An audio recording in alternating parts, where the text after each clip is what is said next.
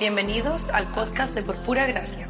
Síguenos en nuestras redes sociales para enviarnos tus mensajes y comentarios. Esperamos que lo disfrutes.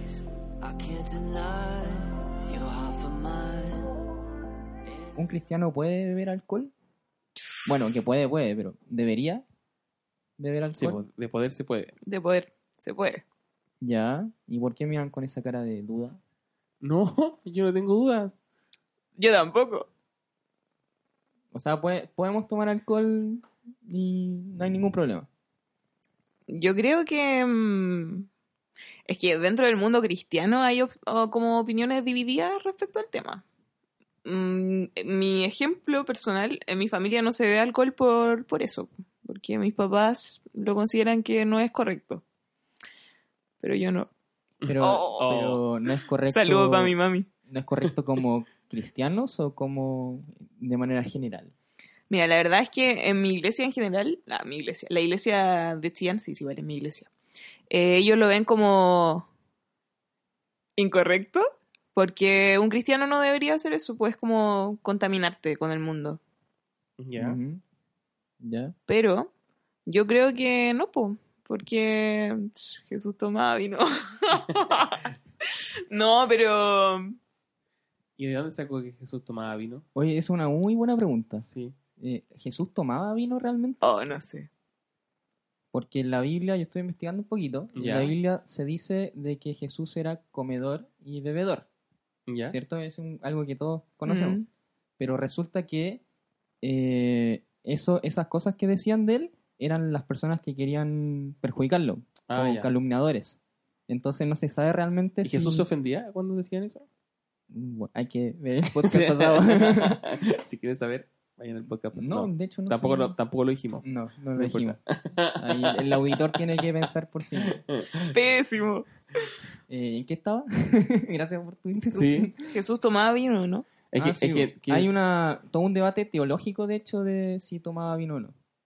¿Y a qué conclusión llegaste? A ninguno, pero hay que igual como contextualizar de que, según yo, Jesús nunca vio el vino o se relacionó con el alcohol de una manera negativa. Mm. Eh, creo que en la Biblia se nos describe como el uso del alcohol de una manera negativa cuando es eh, emborracharse Sí. Sí. o curarse, como se dice acá en Chile. Eh, él lo describe literalmente como un pecado. En cambio, si vemos como algunas cosas que hizo Jesús, por ejemplo, eh, cuando fue a las bodas de Canaán. Que es su primer milagro, se dice, que eso creo que está como en Juan 2, 3 por ahí. El primer mila- milagro que hizo fue eh, cambiar el agua en vino. Mira. Y de hecho ese pasaje termina diciendo como que Jesús decidió glorificarse y mostrar su gloria a través de eso. O sea, igual es como para pensar eh, si fuera algo tan malo, él hubiera decidido glorificarse a través de eso. ¿Cachai? ¿Qué dices tú, Andrea? Es que pensaba en que yo creo que ahí radica como la diferencia en la forma en la que te relacionas con el alcohol. po. Porque si, no sé, pienso que si el alcohol para ti es, es como una piedra de tropiezo, por así decirlo, o algo que, que realmente te genera conductas negativas o se va como, va, no sé, va a pasar algo por culpa del alcohol o tú sabes que, no sé, no tienes control, dominio sobre ti, sobre lo que tu cuerpo ingiere, eh, sí es un problema, pues, pero, pero cuando tú no lo ves como con esa connotación negativa y, y no sientas que influye como en tu relación con Dios, yo no le veo lo malo al alcohol. ¿Tú qué opinas? Yo creo, yo creo que hay pequeños sectores dentro de como el cristianismo que asumen que el alcohol como de por sí es malo. Ujú. Eh, porque aquí principalmente estábamos hablando de vino, pero hoy existen una cantidad de derivados hoy día Sí. Uf. gigantes, sí. Quizás tú, Rodrigo, nos podrías hablar más al respecto. Eh, pero yo creo que dentro de la iglesia es un porcentaje muy menor el que piensa que el alcohol de plano es malo. Eh, y, y creo que hay como un gran consenso, consenso en decir que el alcohol es malo en exceso. Como Mm, la mayoría de las claro, cosas es claro. mala en exceso. Sí. En exceso. Exceso, ¿no? Ujú. Porque podríamos de- eh, detenernos a pensar en una cantidad de cosas que son buenas, pero que son malas en exceso. Eh, y que la Biblia nos habla de, de varias de ellas. Mm. Eh, entonces, ahí, ahí tenemos que nosotros tener la conciencia y respecto de cuánto es la cantidad correcta y cuánto es la cantidad que no es correcta. Y va, Mm. y va a depender De ti. de tipo, ¿cachai? Porque va a depender mucho de tu físico, de, de- de tu cuerpo. Eh, probablemente en... Pucha, y aquí me voy a saltar a otro tema. Eh, eh, en muchos lugares donde hablan que el alcohol es malo, eh, probablemente hay gente que tiene sobrepeso porque abusa del consumo de comida. Mm. La comida no es mala en sí, pero se abusa del consumo de comida y eh, están mal físicamente y eso te trae consecuencias eh, tan devastadoras como te puede traer el alcohol. No llegas a perder el, te- el tema de la conciencia, pero en definitiva tienes un problema de salud igual fuerte, ¿cachai? Eh, hoy día veía, hoy día o ayer, que de- dentro de la OCDE, de, de los países donde estamos está metido Chile, somos el país que tiene más porcentaje de personas con sobrepeso, de adultos Sí. con sobrepeso. O sea, el, el, el que más tiene, incluso más que Estados Unidos. Mm. ¿Cachai? Entonces, eh, Chile como que culturalmente, claro, como que el cristiano puede que sea, que rechace mucho el tema de la comida, pero, o sea, mucho el tema del vino, pero la comida también es un tema. Y, pero eso, saliéndome del Claro. tema, pero relacionando el tema, es el tema de, de más que nada de como de cantidades, ¿cachai? Mm, Mm. de los excesos. De- Y, excesos. y sobre eso, por ejemplo, ¿cómo establecemos los límites? ¿Cuáles son como los límites, los límites de cada uno? ¿Cómo lo podéis saber? Mira, yo creo que ahí es como ensayo y error, Mm. puede ser, pero yo no tengo mucha experiencia con el alcohol. Yo les comenté en, en algún momento anterior que, que de hecho soy bien malo para tomar. No porque considere que el alcohol es malo ni nada de eso, sino que porque eh, en definitiva no me gusta tanto como otras personas. Y otras personas que disfrutan mucho del alcohol, yo no soy de esas personas. Si me, di- me dejan de conductor designado, no me voy a morir. Eh, entonces, pero ahí no sé cómo lo vean ustedes, pues. ¿Cómo ves que alguien está curado? Chuta, ahí hay varias cosas como test para hacer el 4, así como ¿Cuál es el con- 4? te, pa- te pones en un pie, cruzas la otra pierna, así, Ah, cosas como test de flamenco. carabineros, po. Eh, si sí. perdí el Test equilibrio. de carabinero. Sí, po. ¿Cuándo? Al- Antes sí, po. Ahora existe narcotés y todo, y antes sí. Hay caminar derecho. Ya. Sí, te hacen caminar una línea recta. Soy demasiado ¿cachai? joven para esas cosas, yo creo. Sí, pues. Te hacen caminar una línea recta, o sea, si te desvías o algo, estás perdiendo el equilibrio, está ahí. Sí. Sí.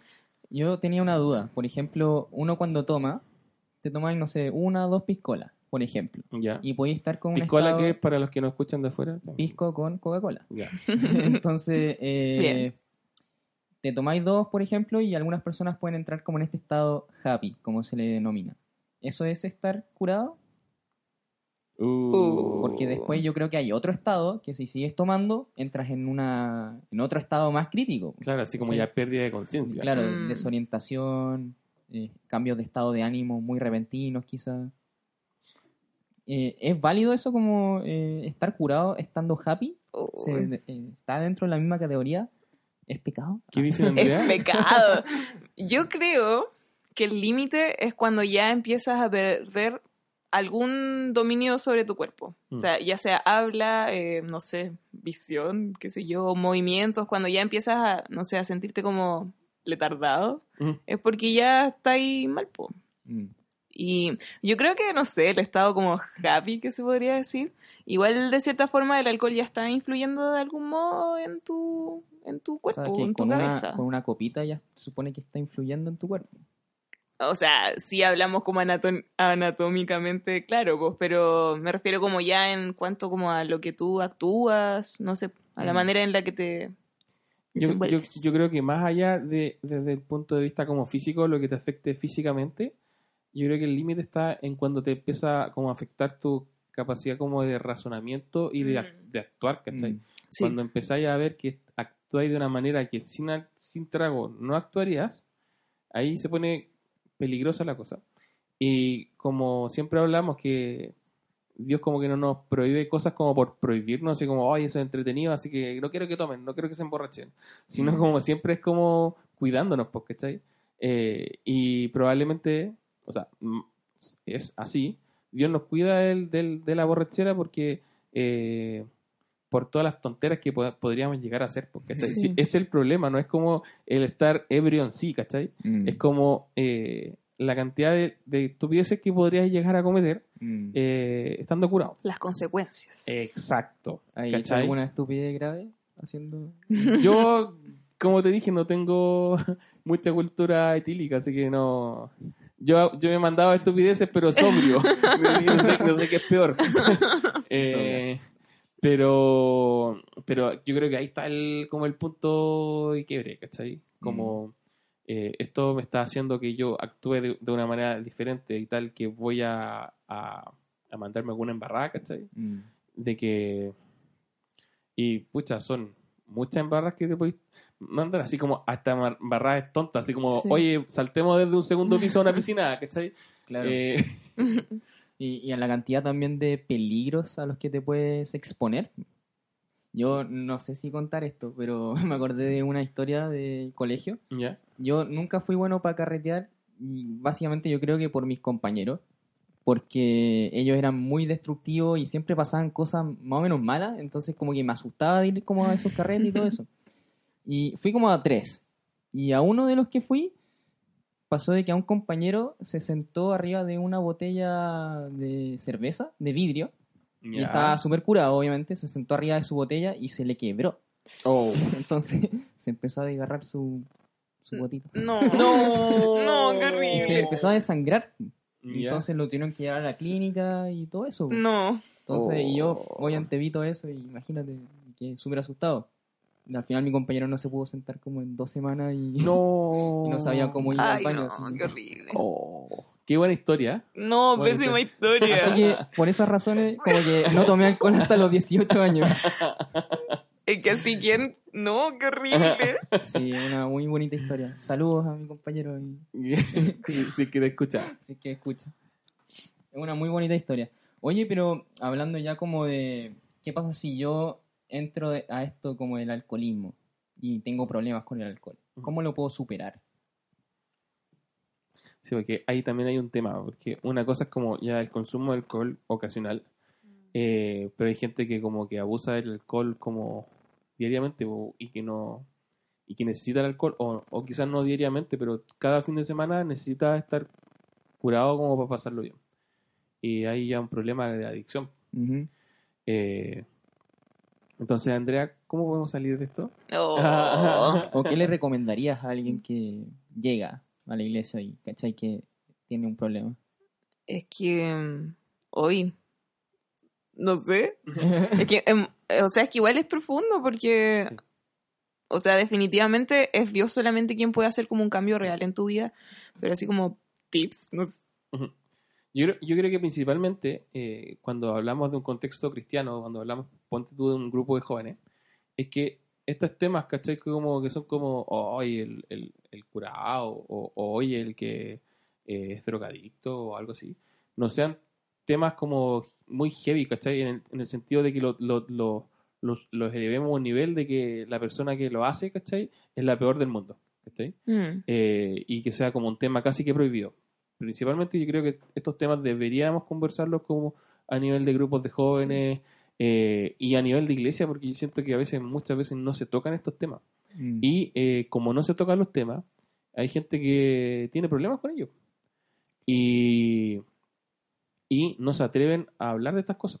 Entonces, yo creo que hay que ser como súper abiertos eh, si queremos ayudar a jóvenes que están pasando por esto o a cualquier persona, a que nos puedan contar, pues, ¿cachai? Como, eh, porque, no sé, quizás yo no lucho con el alcohol, pero lucho con otras cosas, entonces somos abiertos a, a decir, oye, no somos perfectos, pues, ¿cachai? Esta no es una iglesia de personas perfectas. No. Eh, y si estáis teniendo problemas, ¿cachai? Lo primero que hay que, hay que hacer es conversar, ¿cachai? Eh, y crear espacios para que la gente pueda como compartir lo que está sintiendo. Y, y yo creo que ahí, como para temas de tratar adicciones, es como un acompañamiento, ¿cachai? Claro. Mm. Eh, es como caminar con la otra persona y, y, Mm. y como, bueno, estas mismas cuestiones de alcohólicos anónimos que hay, que finalmente se, se van acompañando y se van contando sus historias y, y van viendo, oye, recaíste, no, no recaíste, eh, y celebrando, ¿cachai? Pequeños logros que va teniendo la persona. Mm. Pero, y sin duda, eh, el estar con Dios es un- hace una diferencia gigante Sí. en tu vida. Sí. Yo igual como retomando lo que estáis diciendo, creo que una cosa fundamental dentro de la iglesia es educar, que creo que falta mucho, como Mm. educar y sobre todo a los más chicos, y también como derivar, saber derivar como a profesionales, eh, eso, ese tipo de temas. Sí. Buenísimo. que, eh, Tú- ¿quieres compartir? Tú eres un profesional. Yo Claro. soy un profesional, Sí. pero no, no soy como del área clínica, Ah, ya. pero puedo igual... Sí, mi amigo Relfe es psicólogo. Psicólogo. Eh, ¿Quieres opinar sobre eso? No, es que pensaba en que mm, el tema como de no tener vergüenza de decirlo es súper importante porque no sé si a ustedes les pasa, pero pienso que muchas veces mm, como iglesia cometemos el error como de estratificar los pecados, así como, ay, y por lo mismo la gente se siente como insegura o, o como lo peor por estar pasando una situación, ya sea alcoholismo o cualquier otra cosa, bueno, en este caso alcoholismo, pero, pero en sí... o sea, todo pecado tiene solución, que es Cristo, y ninguno es tan grave o... Es que no sé si se, se entiende mi No, idea, sí, como... Sí, o sea, Jesús pagó el precio por todos nuestros pecados y el Sí. precio fue el mismo. O sea, Mm. todo el, el precio de cada uno de nuestros pecados es la muerte. Y Jesús pagó con muerte nuestros pecados. Eh, en definitiva, todos los pecados eh, tienen el mismo peso, eh, tienen diferentes consecuencias. Eso sí, sí o sí. ¿cachai? Mm. pero tienen el mismo peso. Eh, y entonces creo que es súper importante que podamos generar y abrir espacios para que eh, la gente pueda hablarnos de estos temas y la gente pueda compartir estas cosas así como sin miedo. Y, y en lo otro que pensaba mientras conversábamos es que quizás ya tenéis 20, 22, ¿cachai? Y ya tenéis como un criterio formado, ¿cachai? Ya sabéis cómo, ya, ahí estoy happy y ya como que, ¿cachai? Tus límites. Y, y bueno, y podéis decidir, ¿cachai? Como en- a, a tus cabales, sí, quiero seguir, ¿cachai? Mm. Porque puedes decidir que seguir tomando y, y, y curarte. Eh, o parar, ¿cachai? Mm. Pero lo que me preocupa es el- la cantidad de, de adolescentes que están bebiendo alcohol, que tienen, en ¿cuánto? 14 años, 15 años, eh, menos incluso, y, y que ellos toman nomás, po, Sí. Y, y le dan, y le dan, y le dan porque es la moda, y es la gracia, y, y creo que es súper importante tener, bien tener espacios con ellos, como, como ahí educar y, y que sean lo suficientemente, cuando son cristianos, que sean lo suficientemente eh, como cabales en decir no, ¿cachai? Y cuando no, cuando vienen recién llegando a la iglesia, como poder educarlos y decirle, oye, sabes que esto no te hace bien. Mm. Pero son temas que sí o sí tenemos que generar conversación para que puedan salir. Yo les quería hacer la última pregunta para ir ya cerrando este bonito capítulo. Eh, como cristianos, nosotros deberíamos dejar de tomar alcohol para proteger a otros, no porque el alcohol sea malo, sino que el que nosotros tomemos pueda generar que una persona recaiga. Sí. O Sí. sea, yo creo que, y no solo con el alcohol, o sea, cualquier situación que tú creas que puede ser como piedra de tropiezo para tu persona, o sea, para tu hermano, obviamente por el amor que le tienes a ese hermano debes no hacerlo. Ya, pero a ver, voy a poner un ejemplo. Eh, hace poco hice un curso que se trataba sobre eh, discipulado de universitarios. Y la profe era colombiana, era una iglesia en Colombia que es muy grande y muy famosa. Y ella eh, decía de que para ser líder de esa iglesia, tú tenías que comprometerte a no tomar alcohol en ningún área, eh, ni social, ni en tu vida privada, no podías eh, tomar una copa de vino un sábado en tu casa, no podías hacer eso, ¿cachai? Era un compromiso como de vida. Y esto lo hacían porque recibían mucha gente que llegaba a la iglesia y que se involucraba, pero que, no sé, veían en Facebook una foto de su líder tomando un vaso de algo y automáticamente como que en su mente decían, ah, bueno, si mi líder lo puede hacer, yo también quizás lo- no es tan malo. ¿cachai? Y muchos recaían por ver líderes que bebían alcohol, no en exceso, pero que bebían. Mm. Entonces, sabiendo eso, ¿ustedes creen que no estamos jugando a esa iniciativa, pero creen que está bien, que deberíamos hacer eso? yo creo que tiene que ver mucho con el tema cultural de cada país, ¿cachai? No tengo idea cómo será el tema cultural en Colombia, pero eh, yo creo que yo creo que va como en, en la forma de, de ser pues de las personas y si eh, en, en ese lugar afecta de esa forma y saben y está probado que de esa forma afecta, si fuera así, yo, por ejemplo, yo soy líder de jóvenes, yo no lo haría. Mm. y, no su- y sería súper cuidadoso. Eh, porque por, por amor a los chicos, pues. Mm. Eh, y tiene, tiene que, cuando hablamos de, de dejar de hacer algo por otra persona, tiene, tiene que ver siempre, no desde un punto de vista legalista, ¿cachai? Siempre tiene que ver Mm. como el punto de vista del amor, ¿no? Mm. Como Sí. de cuánto, cuánto amáis a estas personas, eh, cuánto te interesan. Y, y yo creo que incluso yo cuando pensaba en, en esto y decía, incluso ni siquiera siendo cristiano, o sea, siendo una persona como, eh, como de buena onda, ¿cachai? Así Mm. como una buena persona. eh, si sabéis que tenía un amigo que está con- que tiene problemas de alcoholismo, no lo vais a invitar a tomar cerveza, ¿cachai? Oh, no. no. vaya no vaya a invitarlo a una celebración y sacar copete, ¿cachai? Porque sabéis que tiene problemas y estamos hablando de una persona que tiene problemas brígidos. Eh, pero por eso yo creo que es como un... Si vamos a frenarnos por una persona es por puro amor no a esa persona. Mm. Y si es necesario hacerlo, yo creo que hay que hacerlo. Sí. Claro. Sí, igual como concluyendo, y la reflexión que quería dar como con esa pregunta era de como a qué cosas estamos dispuestos a renunciar como, ni siquiera como líderes, sino que como cristianos, seguidores de Jesús, que quieren ser luz en el mundo y ayudar a otras personas.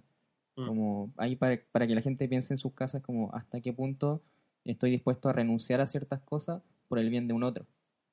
Así que también eh, para cerrar, quería dar como tres tips de, que da incluso la Biblia sobre cuándo no tenemos que tomar alcohol. ¿Ya? Uno es eh, cuando hace tropezar a un otro, ¿Ya? otro es cuando está prohibido por algún lugar, por alguna norma. Por ejemplo, no sé, en este país no se puede tomar alcohol. Ya, perfecto. Y el tercero es si no te puedes controlar. Así Mm. de simple. Súper. Así que eso. Gracias. ¿Usted se puede controlar? Yo sí me puedo Ah, controlar. ya. Puedo controlar. Yo, ¿Usted? te- Ah, Yo sí. yo también. Ah, ya. Estamos bueno, bien. Él no se puede. El que está a cargo de la mesa no se puede controlar. Ya, ahí tenemos un problema, un, un caso. Oh, Oye, qué bueno tener estos tiempos y qué bueno poder compartir estos temas. Eh, queremos también escucharlos a ustedes, eh, leerlos, sus opiniones, eh, cómo lidian con estas cosas, eh, si en sus grupos de jóvenes o en, sus iglesias se hablan de estos temas, si no se habla. Eh, queremos escucharlo, queremos tener retroalimentación suya, así que en nuestro Instagram vamos a poner una imagen ahí para que puedan postear, eh, para que puedan comentar. Y eso, estamos, estamos terminando, Ujú. ¿sí? ¿Quieren agotar algo más? no, que vayan y dejen todos los comentarios posibles, ya sean buenos o malos. Sí, Y compartan Sí. toda la publicación. Sí, compartan nuestro podcast para llegar a otras personas y para influenciar. Y queremos eh, de verdad ser un canal donde podamos hablar temas distintos que no hablamos habitualmente en la iglesia, eh, para, como para edificarnos. ¿no? Sí, Aprender juntos. sí. Ese, ese es nuestro fin. Sí, que estamos listos. Le damos, nos despedimos de este episodio, de este podcast llamado Por Pura Gracia. Sí. Hasta la próxima. Chao.